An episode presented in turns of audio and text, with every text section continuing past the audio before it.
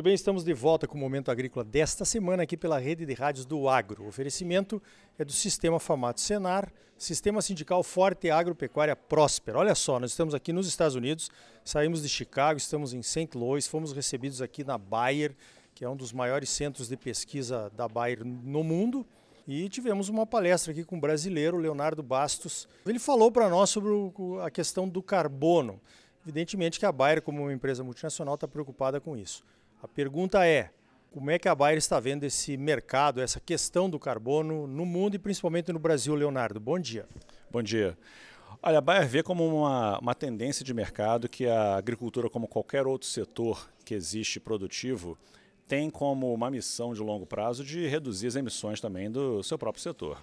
Como outras empresas têm, como outras indústrias, né, siderurgia, metalurgia, todas elas emitem algum certo grau de gás de efeito estufa. Portanto, todo mundo está buscando reduzir.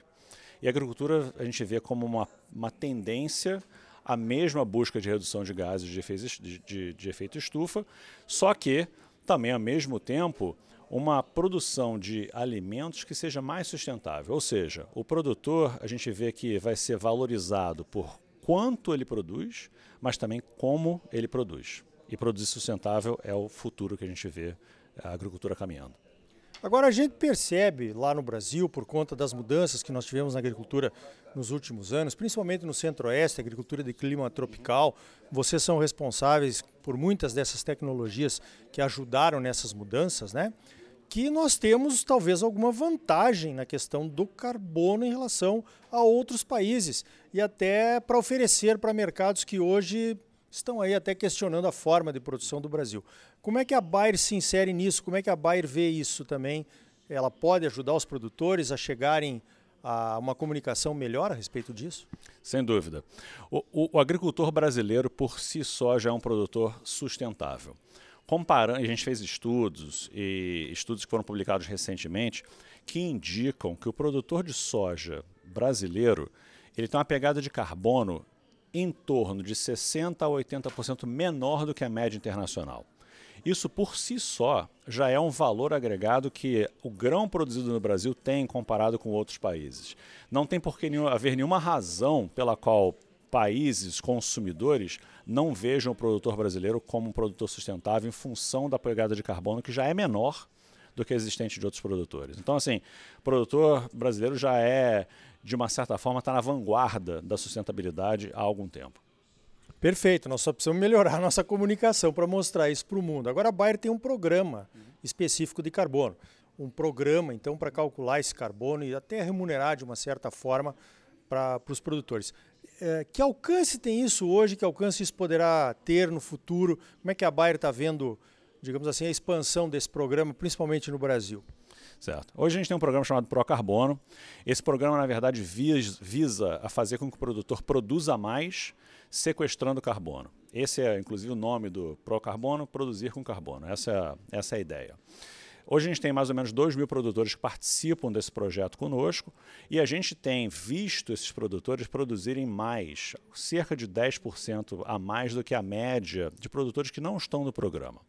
O que a gente vê, de uma certa forma, é como que a gente pode criar em parcerias, né, seja com, a, com as universidades, seja com a própria Embrapa e outros órgãos, uma maneira de quantificar esse benefício, mas que seja quantificado e aceito não somente pelas entidades brasileiras, mas também por entidades internacionais.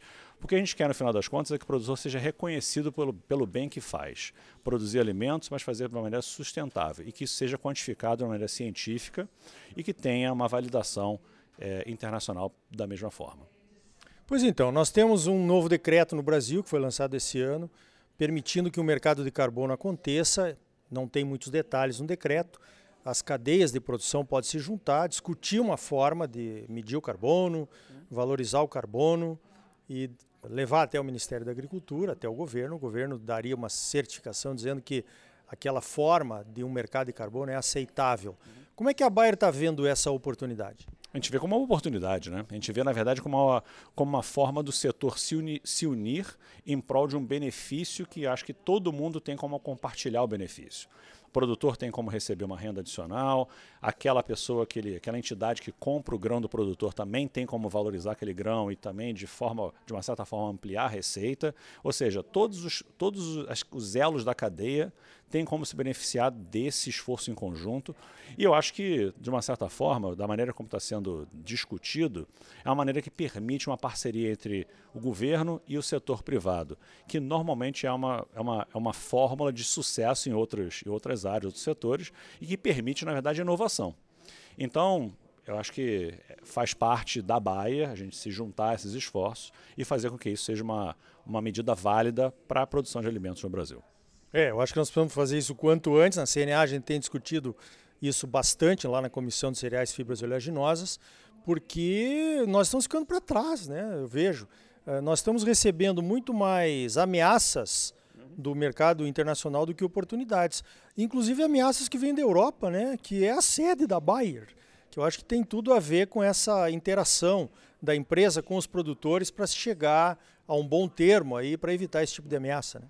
É, eu acho que o, o, os países e consumidor, os consumidores, de uma certa forma, não entendem o que é agricultura. Sobretudo em mercados onde a agricultura não tem uma vida, uma participação na vida cotidiana, né?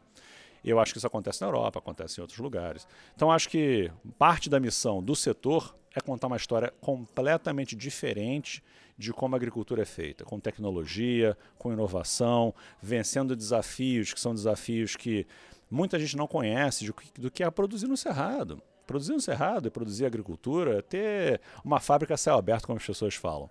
Então, entender e contar essa história faz parte do setor, seja para a Europa, seja para qualquer país. Mas é contar uma história diferente sobre a produção rural e o papel do produtor rural nesse, nessa produção de alimentos. Positivo. Agora você falou também na sua apresentação ali para o nosso grupo, o grupo da Aprosmate, da Associação dos Produtores de Sementes do Estado de Mato Grosso e outras associações de produtores de sementes de outros estados que estão no, nos acompanhando aqui nessa viagem, a respeito das metas da empresa para os próximos anos. Conta aí para os nossos ouvintes quais seriam. É, a Bayer tem como uma meta de reduzir a, as emissões da própria empresa em 2030 de mais ou menos chegar ao que a gente chama de carbono neutro, né, em 2030, sendo o que a gente chama de é, net zero em 2050.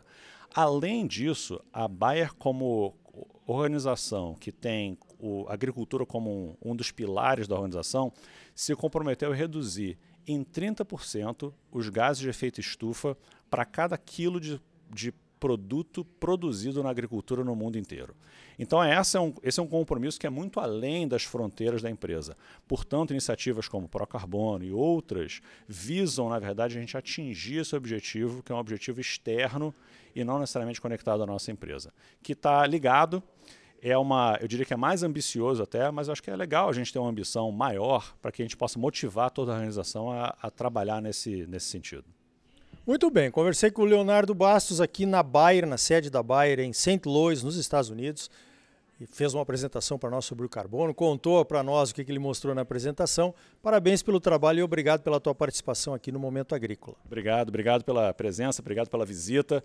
E se, se tudo der certo, a gente volta a se falar em breve. então tá aí.